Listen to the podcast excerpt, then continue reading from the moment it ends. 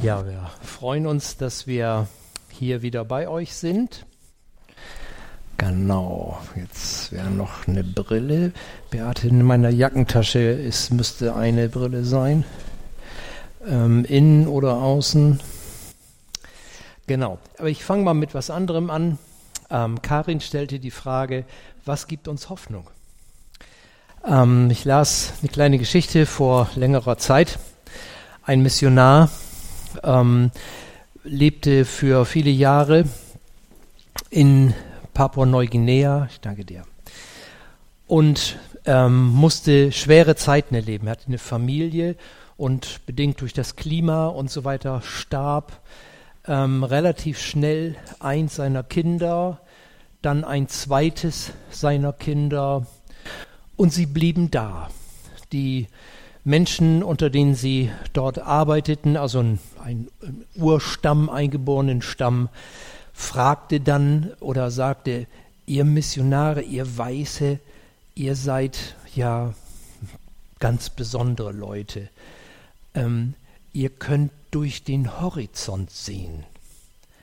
Und da war für den Missionar klar, das ist das Wort für Hoffnung. Er suchte in der Übersetzung der Bibel ein Wort für Hoffnung und jetzt wusste er, Hoffnung heißt durch den Horizont sehen können.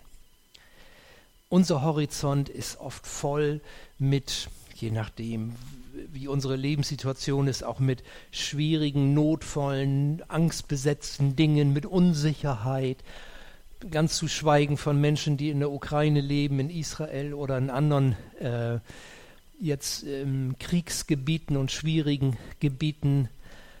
Hoffnung heißt, durch den menschlichen Horizont, den irdischen, den zeitgeschichtlichen Horizont in Gottes Ewigkeit sehen können.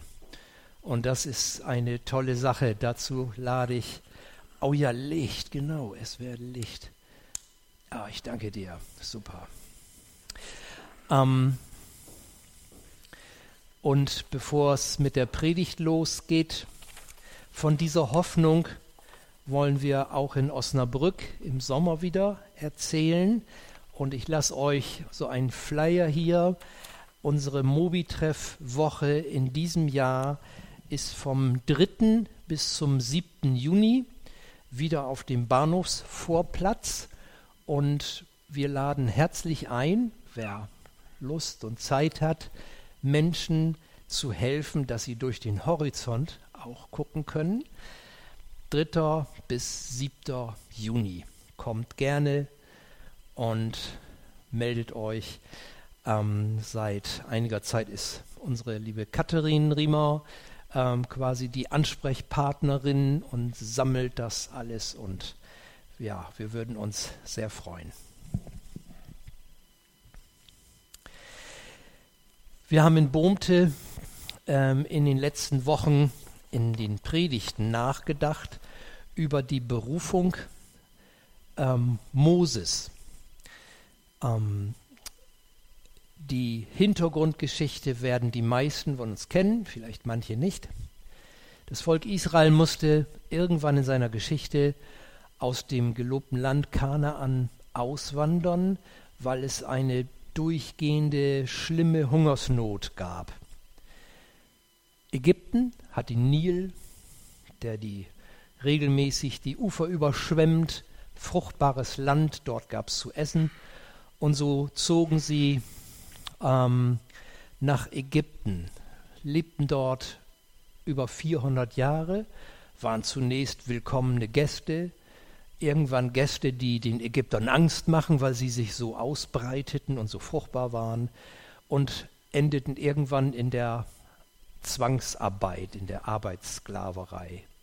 Sie schrien zu Gott, warum hilfst du uns nicht in unserer Situation, die immer prekärer wurde. Und irgendwann ein damals 40-jähriger Israelit, der durch seine Lebensumstände am Pharaonen, also am Königshof erzogen worden war, wahrscheinlich hochgebildet in Sprache und Kultur, ähm, trainiert, wahrscheinlich brauchte nicht arbeiten wie die anderen. Ähm, Es ging ihm zu Herzen, diesem Mann Mose, und er versuchte aus eigener Kraft eine Art Revolution, eine Befreiung für sein Volk in Gang zu setzen, wurde dabei zum Totschläger, zum Mörder, musste fliehen für 40 Jahre in die Wüste nach Midian und dieser Prinzensohn, hochgebildet und privilegiert, wurde zum Schafhirten, 40 Jahre. Am Ende dieser 40 Jahre in der Wüste sieht er ein merkwürdiges Phänomen, ein Busch, ein Dornbusch, der brennt, ohne zu verbrennen. Und als er näher tritt, spricht eine Stimme aus dem Busch, ähm, Mose, zieh deine Schuhe von den Füßen, hier ist heiliges Land, und ihm wird klar, der lebendige Gott ruft ihn.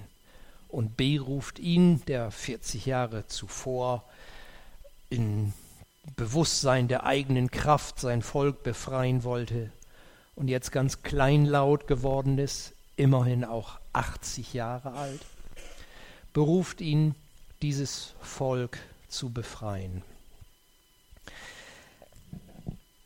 Er ist alles andere als begeistert von diesem Stellenangebot. Das müssen wir uns mal vorstellen mit 80 Jahren gesucht wird, eine Führungspersönlichkeit, die ein Millionenvolk aus der Sklaverei führt. Das wird nicht auf Gegenliebe stoßen, mit Widerstand ist zu rechnen. Bezahlung ist nicht vorgesehen und das Arbeitsverhältnis ist auf 40 Jahre angelegt. Mose lehnt dankend ab.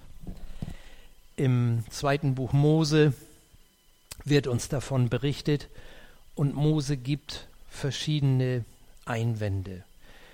Ähm, wir haben über diesen Text nachgedacht, weil auch im Reich Gottes heute werden immer wieder Mitarbeiter gesucht, die sich für die Sache Gottes engagieren, die ihre Zeit, ihre Begabungen, ihre Kräfte, vielleicht auch ihr Geld im Reich Gottes investieren. Und wie bei Mose ist es auch nicht immer so, dass jeder gleich sagt, juhu, ich bin dabei, mich kannst du haben, nimm alles. Und so sind die Einwände Moses, dass er sagt, wer bin ich, wer bin ich schon?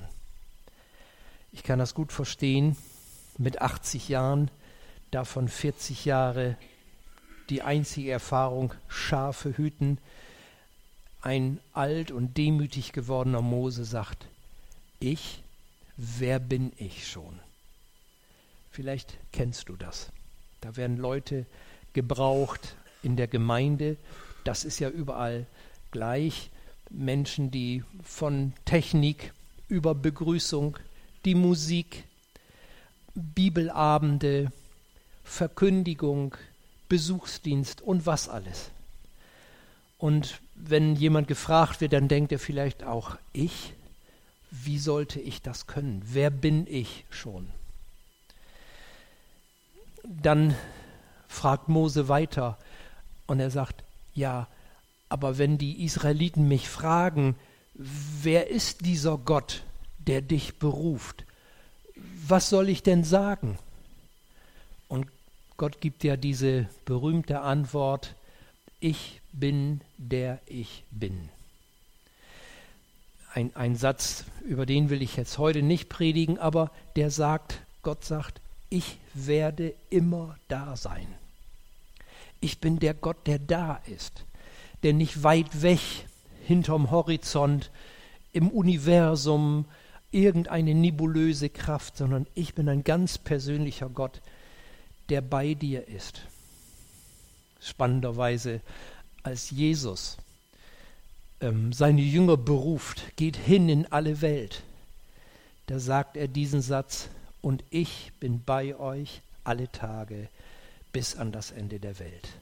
Mit anderen Worten, genau das, der Segen, die Zusage, das, was mitgegeben ist, ist, ich bin bei euch. Und dann kommen wir zum dritten Einwand. Und hier sind wir in 2. Mose Kapitel 4 von Vers 1. Das kommt an die Wand, genau. Und Mose antwortete und sagte, aber siehe, sie werden mir nicht glauben und nicht auf meine Stimme hören, denn sie werden sagen, der Herr ist dir nicht erschienen. Da sprach der Herr zu ihm, Was hast du da in deiner Hand, Mose? Er antwortete, Ein Stab. Und er sprach, Wirf ihn auf die Erde. Da warf er ihn auf die Erde, und der Stab wurde zu einer Schlange, und Mose floh vor ihr. Der Herr aber sprach zu Mose, Streck deine Hand aus und fasse sie beim Schwanz. Da steckte er seine Hand aus und ergriff sie, und sie wurde in seiner Hand wieder zum Stab. Damit sie glauben, dass dir der Herr erschienen ist, der Gott ihrer Väter, der Gott Abrahams, der Gott Isaaks und der Gott Jakobs. Und der Herr sprach weiter zu ihm, Streck doch deine Hand in dein Gewandbausch. Da steckte Mose seine Hand in sein Gewandbausch, und als er sie wieder herauszog, siehe, da war seine Hand weiß von Aussatz, wie Schnee. Und Gott sprach weiter, Tu deine Hand wieder in dein Gewandbausch herein.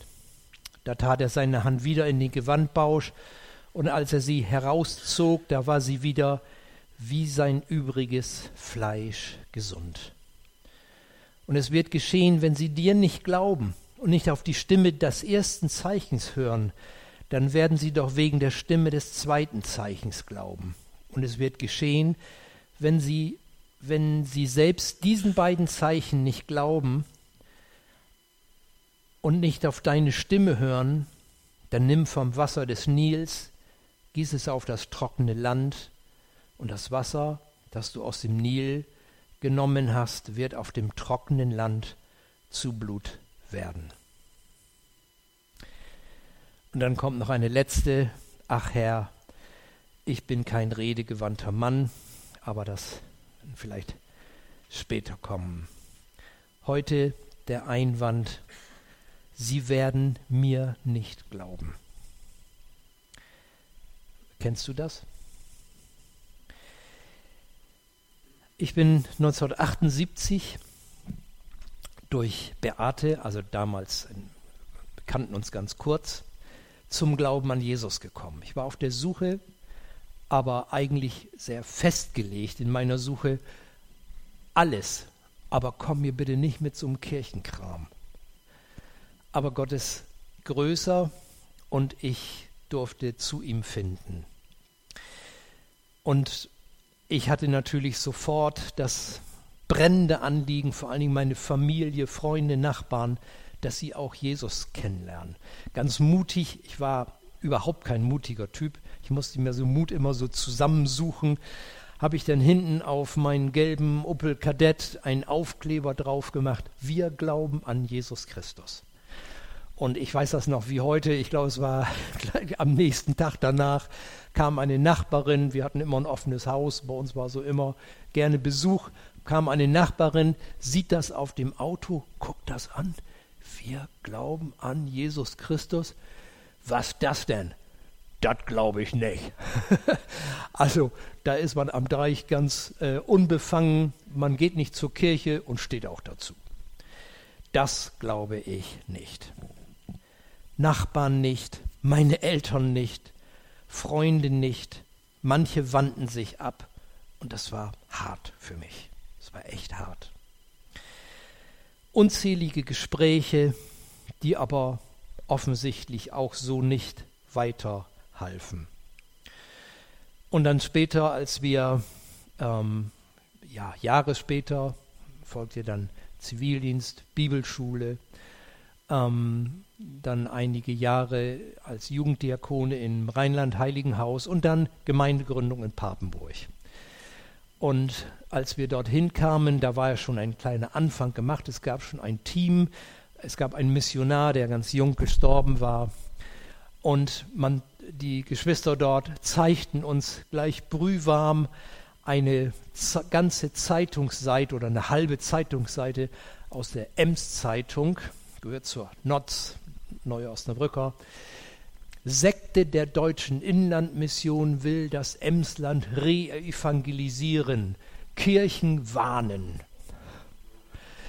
Klare Ansage, damit werden wir es zu tun haben. Sie glauben uns nicht. Oder äh, der Standardspruch, wir sind damals noch viel so von Tür zu Tür gegangen, danke, ich hab meinen Glauben.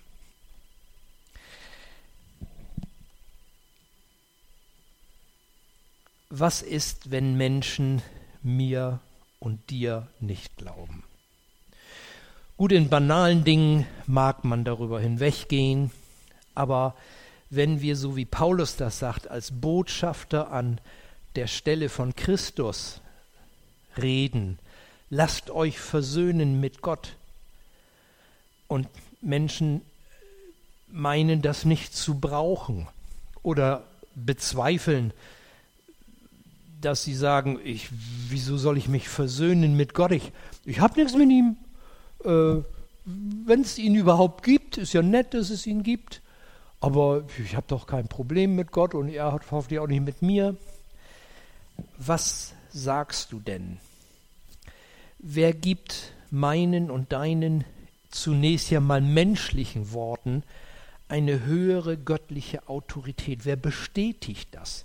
Beglaubigt das, was wir sagen? Das war die Frage ja von Mose und die war ja nur so berechtigt. Stell dir vor, da kommt eines Tages ein alt gewordener Mann, nicht gerade in bester Kleidung, der noch nach Schaf stinkt. Niemand fast kennt ihn oder kennt ihn mehr, mindestens nicht die jüngeren Leute, und tritt auf und sagt, äh, guten Tag, ich bin Mose und ich werde euch aus der Sklaverei befreien. Also ich könnte mir heute noch die Gesichter vorstellen, dass die Leute sagen, nee, echt? Was hast du denn geraucht? Und das bewegt Mose und sagt, wer wird mir denn schon glauben? Dass sie mich vielleicht lächerlich hinstellen, ist ja noch das Geringste. Vielleicht werden sie mich gleich wieder in die Wüste jagen. Wer wird meinen Worten glauben? Wer glaubt deinen Worten? Ich gehe mal davon aus, jeder von euch wird Gespräche kennen mit Freunden, mit Nachbarn, Arbeitskollegen, was auch immer. Gerade in der ersten Zeit, als du vielleicht zum Glauben gekommen bist, was vielleicht auch wie bei mir schon lange zurückliegt, kannst du dich erinnern an Gespräche, die du geführt hast? und an Reaktionen deiner Freunde, deiner Familie, vielleicht sogar der Ehepartner, Kinder. Wie haben sie darauf reagiert? Jetzt ist er völlig übergeschnappt. Also für meine Eltern war das auch schwierig. Ich war vorher, gab es so eine Phase, wo sehr viel Alkohol im Spiel war, so ein Partyleben. Das haben sie nur einigermaßen verkraftet. Dann hatte ich Leute kennengelernt, die lange in Indien oder einige Jahre in Indien gelebt hatten, also Deutsche aus meiner Heimat, in einem spirituellen buddhistischen Ashram. Dann habe ich Geld gespart und habe also jedem erzählt, ich gehe nach Indien. Das war schon heftig für meine Eltern. So und eines Tages kam ich mit Jesus um die Ecke. Und da war ihr Gedanke, jetzt ist er völlig abgedreht ja, wer beglaubigt das, was ich sage? Wer gibt dem Autorität? Manchmal tendieren wir dazu, dann ganz besonders, ich sage mal, dominant mit einer lauten Stimme aufzutreten. Oder wir argumentieren mit tollen Beispielen, Bildern, versuchen Brücken zu bauen, was auch gut ist. Oder ich erinnere mich ähm, der Vater von Freunden von uns in Papenburg, um den sie auch geistlich lange gerungen haben. Und ich habe so gedacht, ach, der ist schon ähm, ist so ein harter Boden, der braucht so also eine ganz besonders kräftige Botschaft. Und dann habe ich ihm so eine Kassette mit einem Vortrag von ich weiß nicht wem gegeben. Da wurde auch sehr konkret mit der Hölle gedroht, wenn jemand sich nicht bekehrt. Gibt das uns und unseren Worten Autorität, Gewicht, Glaubwürdigkeit? Was ist es? Ich glaube, das würde ich heute so nicht mehr machen. Siehe, sie werden mir nicht glauben und nicht auf mich hören, sondern sagen, der Herr, Gott, ist dir nicht erschienen. Ist dein eigenes Ding. Wie reagiert Gott, der Vater, der sein Volk Israel in dieser ganz schlimmen Situation von Herzen liebt, sich um sie sorgt? Wie reagiert er darauf?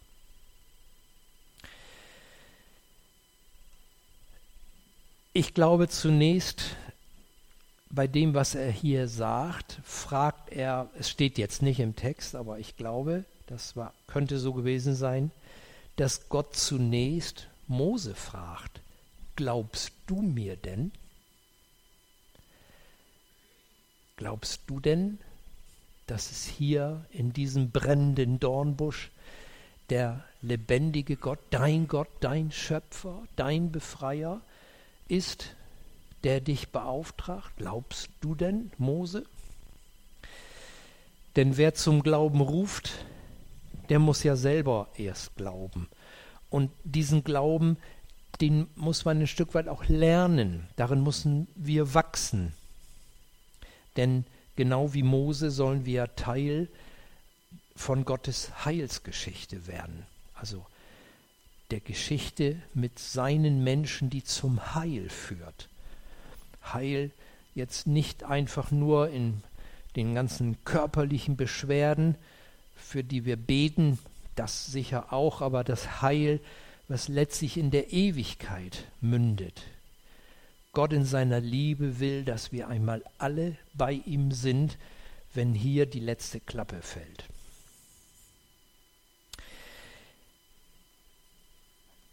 Und dann gibt Mose ihm etwas in, die, in der Hand, was er eigentlich in der Hand hat, der Stab der auf die Erde geworfen zur Schlange wird und dann wieder zum Stab, die Hand im Gewandbausch, die dann voll Krankheit ist und dann wieder gesund, das Wasser aus dem Nil, was zu Blut wird. Und Gott sagt, damit sie glauben, dafür diese Zeichen, damit sie glauben.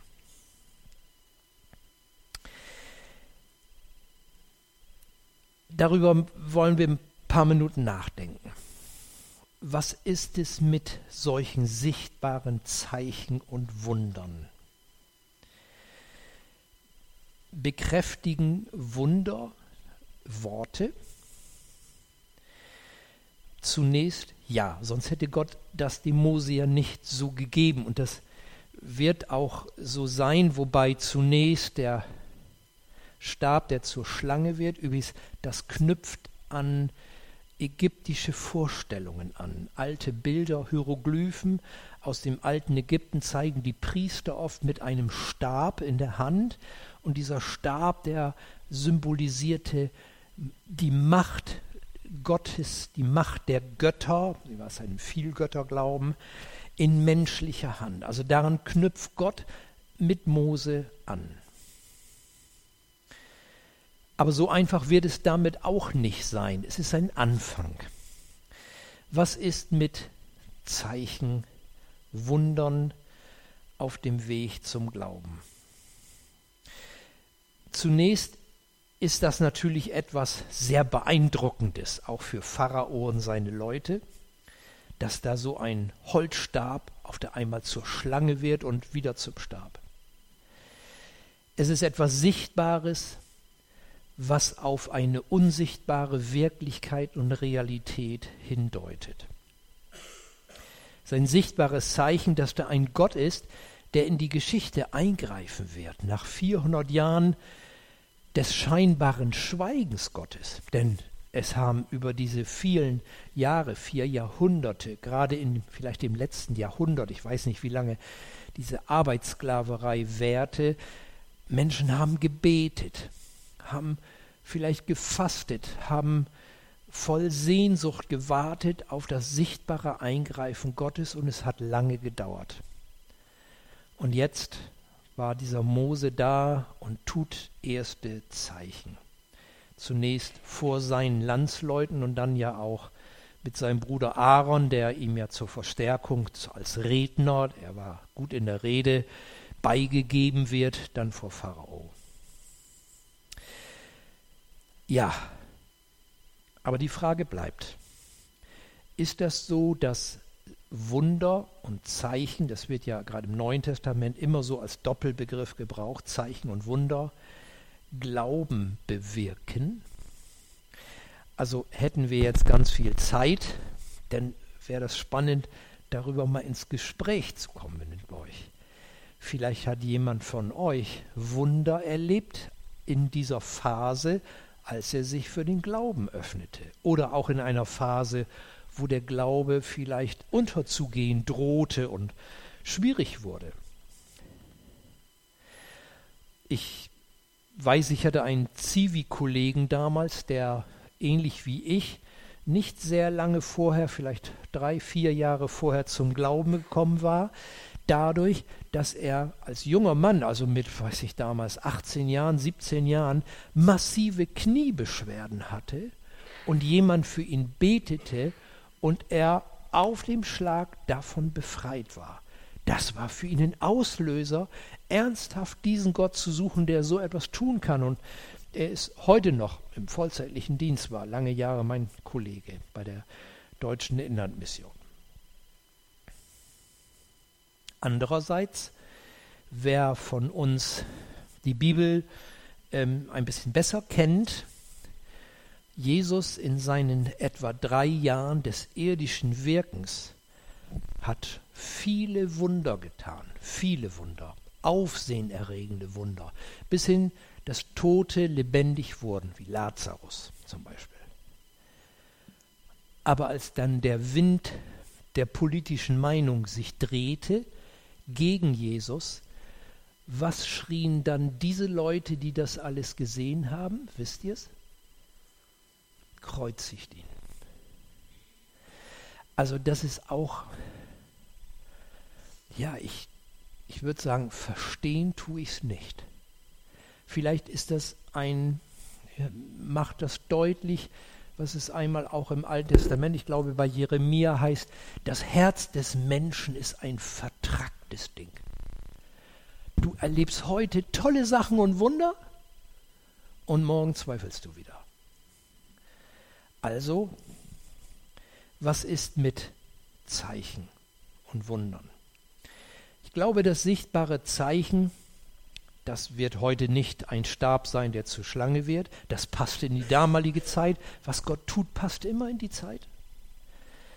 Ähm, wenn Gott heute Wunder tut, kann das durchaus ein Zündfunken für Glauben sein. Es kann einen Glaubensschub auslösen.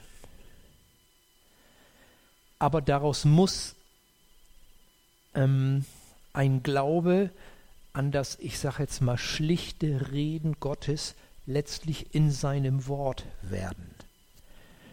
Wunder sind Zeichen.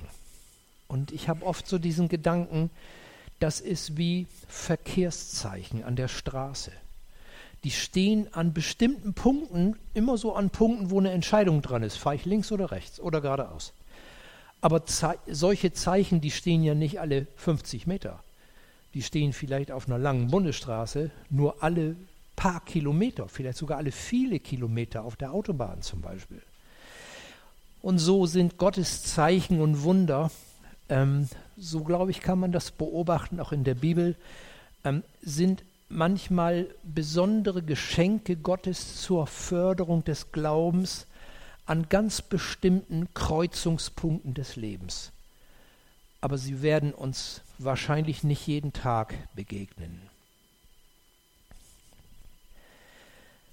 Was ist denn, was tut Gott denn heute? Was gibt er uns an die Hand? Wie gesagt, wahrscheinlich nicht ein Stab, der zur Schlange wird. Wie bevollmächtigt Gott unseren Dienst, unser Reden? Wie gibt er dem Gewicht?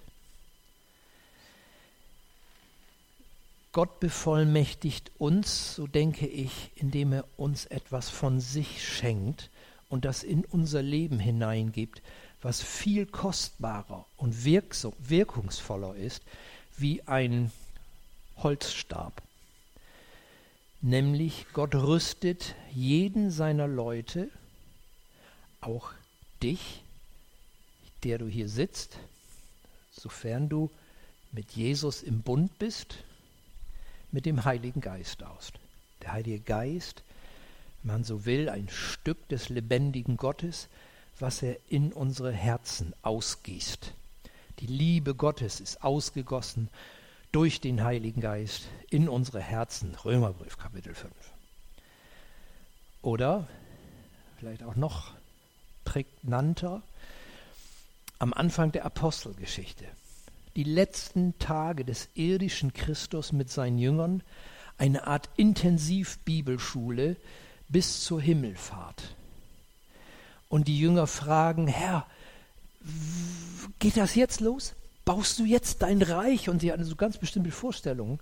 Also sichtbar irdisches Reich, Jerusalem als Hauptstadt, der Thron Davids und die feindlichen Nachbarvölker werden vertrieben. Herr, ist das jetzt dran? Und ihr kennt vielleicht die Antwort. Er sagt, das ist jetzt nicht dran. Und es ist auch nicht euer Ding, jetzt zu wissen, wann Gott sein Reich sichtbar aufbaut. Ihr aber werdet Kraft empfangen, wenn der Heilige Geist kommt. Und ihr werdet meine Zeugen sein, angefangen von ähm, Judäa und Jerusalem bis an die Enden der Erde. Ihr werdet Kraft empfangen, wenn der Heilige Geist kommt. Und eben Jesus, der in im Grunde gleichen Tagen gesagt hat, ich bin bei euch alle Tage. Das ist das Gleiche. Der Heilige Geist ist Christus in uns. Und Jesus sagt jetzt mal, sagt er, wenn ihr redet, rede ich wenn sie euch ablehnen, lehnen sie mich ab.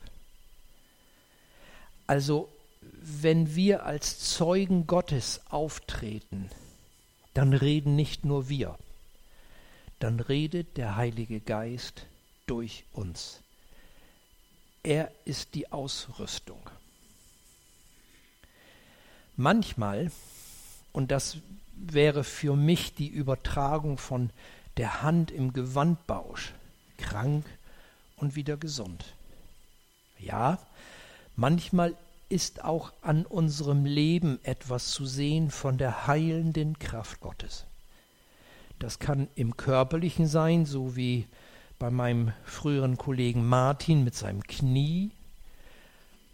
Noch eindrücklicher ist, wenn innere, seelische, psychische Nöte wirklich ein Stück Heil erleben, weil Gott eingreift in ein Leben und aus einem Menschen, der kaum sein eigenes Leben auf die Reihe gekriegt hat, plötzlich ein tatkräftiger Mitarbeiter, eine Mitarbeiterin Gottes werden. Das fällt auf. Manchmal heilt Gott nicht nur, damit unser Leben angenehmer wird. Auch das ist ja nicht zu verachten. Aber manchmal heilt er gerade unsere Persönlichkeit, damit etwas von der Kraft Gottes, der verändernden Ewigkeitskraft Gottes sichtbar wird. Gott öffnet selber Türen, die wir nicht öffnen könnten. Also, so wie Mose, er holt uns ab wo wir sind. Er liebt, er beruft, er begabt, ist bei uns bis ans Ende der Welt und heiligt uns. Und wo nötig beglaubigt er unser Leben, unseren Dienst auch durch Zeichen und Wunder. Als ich 1978 im Sommer erst Beate und dann ihre Familie kennenlernte, das war ein interessantes Erlebnis. Das habe ich auch nie vergessen. Ich hatte, ähm, ich hatte an diesem ersten Abend, wo wir uns kennenlernten, ein Buch meines indischen Gurus im Kofferraum. Voll philosophischer, schwieriger Sätze, die ich alle nicht verstand. Und die im Grunde, Entschuldigung, eigentlich Bullshit waren. Nicht, was, nichts, was Leben verändert in diesem Sinne, wie Christus uns heiligt. Ich war im Grunde ein religiöser Klugscheißer. Ganz schwierige Sätze im Kopf, die ich manche auch zitieren konnte, mit denen man nichts anfangen konnte. Und dann lernte ich Beate und ihre Familie kennen, ganz liebe, aber ganz normale Leute. Aber ich merkte, die haben etwas, was ich nicht habe. Ich laber von Gott und sie kennen ihn. Das war der Unterschied und das spürte ich. Und das ist das, was der Herr, der uns beauftragt, in uns tut. Er lebt in uns und da, wo wir ehrlich, liebevoll, geduldig mit Menschen ins Gespräch kommen, da werden sie spüren, in dir lebt jemand, und es wird ein, eine Sehnsucht auslösen. Ein alter Missionar, der uns als Deutsche Inlandmission sehr geprägt hat, David Watson, ich weiß nicht, ob er überhaupt noch lebt, ein Amerikaner, der sein mehr als ein halbes Leben in Asien gelebt hat, äh, viele Jahre in Indien sehr, sehr Schweres erlebt hat. Er fasst seine Erfahrung so zusammen, auch gerade Arbeit in der westlichen Welt, dass er sagt, auf deine Kirche mit ihren ganzen Riten und Regeln, da hat keiner Bock. Aber auf den Jesus in dir sind alle scharf. Und das ist so, weil Christus steht für eine Lebensveränderung. Er macht uns nicht zu abgedrehten religiösen Spinnern, sondern zu alltagstauchlichen Heiligen. Ich bin bei euch alle Tage bis ans Ende der Welt. Du bist ein Zeuge Jesu unter den Menschen.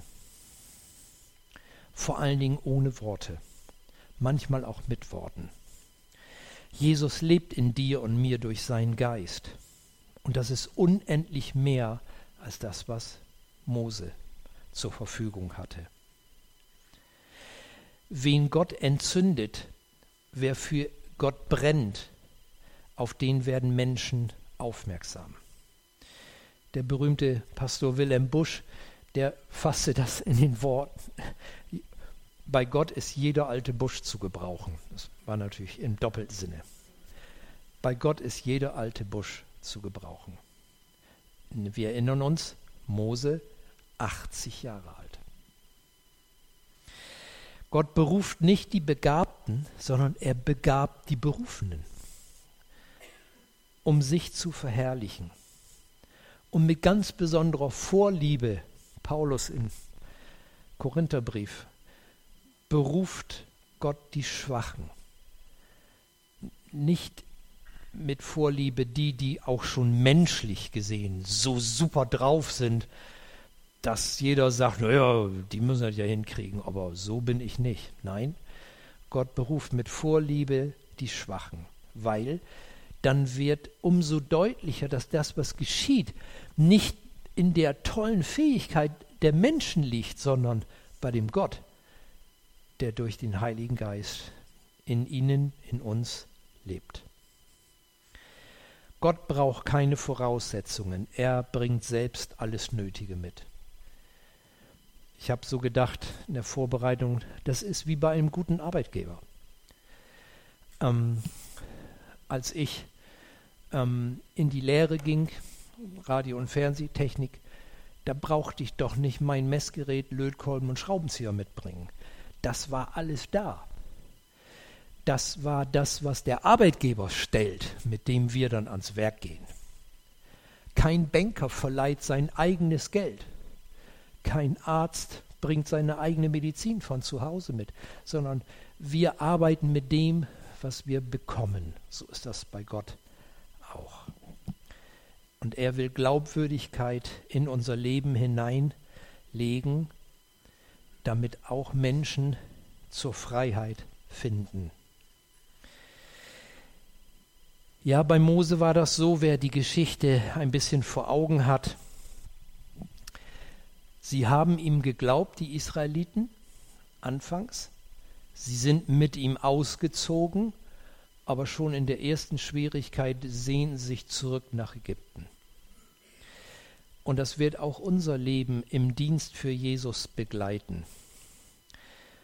Manche werden glauben, manche werden im Glauben wieder in Schwierigkeiten kommen, manche werden im Unglauben bleiben, manche werden uns lächerlich machen, manche werden uns still bewundern und doch sagen, ach, das ist nichts für mich. Aber wir gehen treu unseren Dienst für Jesus als seine Zeugen und rufen aus, lasst euch versöhnen mit Gott. Ich hoffe übrigens, jeder, der hier sitzt, ist heute versöhnt mit Gott. Wenn nicht, kann das heute noch geschehen. Komm zu Jesus, gib ihm dein Leben und er schenkt dir sein Leben durch den Heiligen Geist. Es findet so etwas wie ein Austausch statt. Das Größte, was ein Mensch erleben kann. Ich bete noch. Herr Jesus, wir danken dir, dass du zu uns gekommen bist. Du bist der Gott, der nicht weit weggeblieben ist, hinter den Wolken oder irgendwo unsichtbar, sondern du hast dich sehen lassen. Wer mich sieht, sieht den Vater. Du bist nicht nur zu uns gekommen, sondern in uns hinein. Du lebst durch den Heiligen Geist in denen, die dir folgen. Du rüstest aus, du veränderst gibst Hoffnung, lässt durch den Horizont gucken. Danke, Herr, für alles das, was du tust. Und so bitten wir dich, Herr, auch wenn manche von uns schon ja auch im reiferen Alter sind oder sogar richtig alt geworden, kannst uns immer noch gebrauchen, so wie einen 80-jährigen Mose. Herr, sei du bei uns und schenk du Frucht unter Menschen. Amen.